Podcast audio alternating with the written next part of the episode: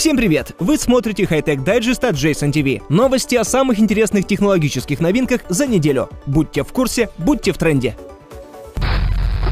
Новый флагманский смартфон от южнокорейского производителя имеет сканер радужной оболочки глаза, который можно использовать для входа в устройство или для использования платежной системы Samsung Pay. Galaxy Note 7 также получил новый стилус S Pen с возможностью переводить слова при нажатии их пером. Вы также можете использовать S Pen для управления телефоном, даже когда он под водой, и сенсорный экран не может обнаружить ваши отпечатки пальцев. Сам телефон получил гидрозащиту, погружаясь на глубину не более метра на срок до получаса без последствий.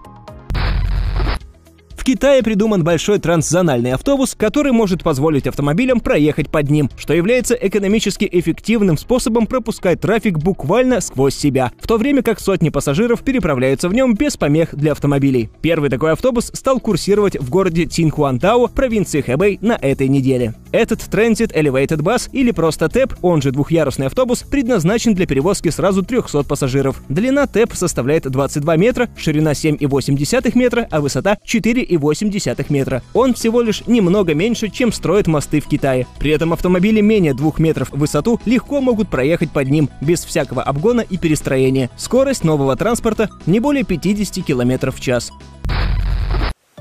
Полноприводный мотовездеход Тарусь 2 на 2 делают и собирают в России. Это модульный разборный мотоцикл, который легко помещается в багажник автомобиля. А когда автомобиль застрянет в грязи лесов, полей и бездорожья, время доставать вездеход из багажника, потому что проходимость Таруся просто уникальна широкими колесами диаметром 25 дюймов и простой системой привода на два колеса. Он может форсировать глубокие лужи, грязь, переезжать через поваленные деревья и снег. С двигателем объемом 210 кубических сантиметров он весит всего 82 2 килограмма. При этом может вести столько же груза на багажнике спереди и сзади себя, помимо водителя. Впрочем, ему хватает силы тянуть и прицепы. У него для этого есть фаркоп.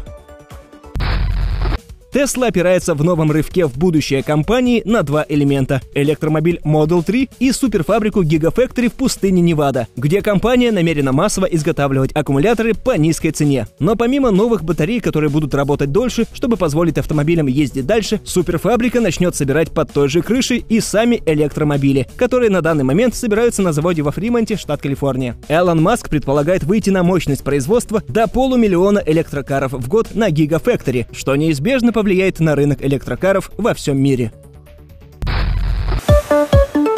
Новый тренд шин – способность адаптироваться к погоде, сдвигая обручи и блоки. Последний такой концепт был озвучен компанией Kumo, которая получила международную премию Design Excellence для своих погодных шин Smasher и радиальных шин Sealant с сюрпризом уже другого типа. Последние будут продаваться с герметиком внутри, который вытечет из камер на месте прокола, затвердеет на открытом воздухе и позволит автомобилю ехать дальше без каких-либо затруднений. А в прошлом году эта же южнокорейская компания получила награду в номинации «Футуризм» за интеллектуальную шину Maxplo с интеллектуальным настраиваемым протектором.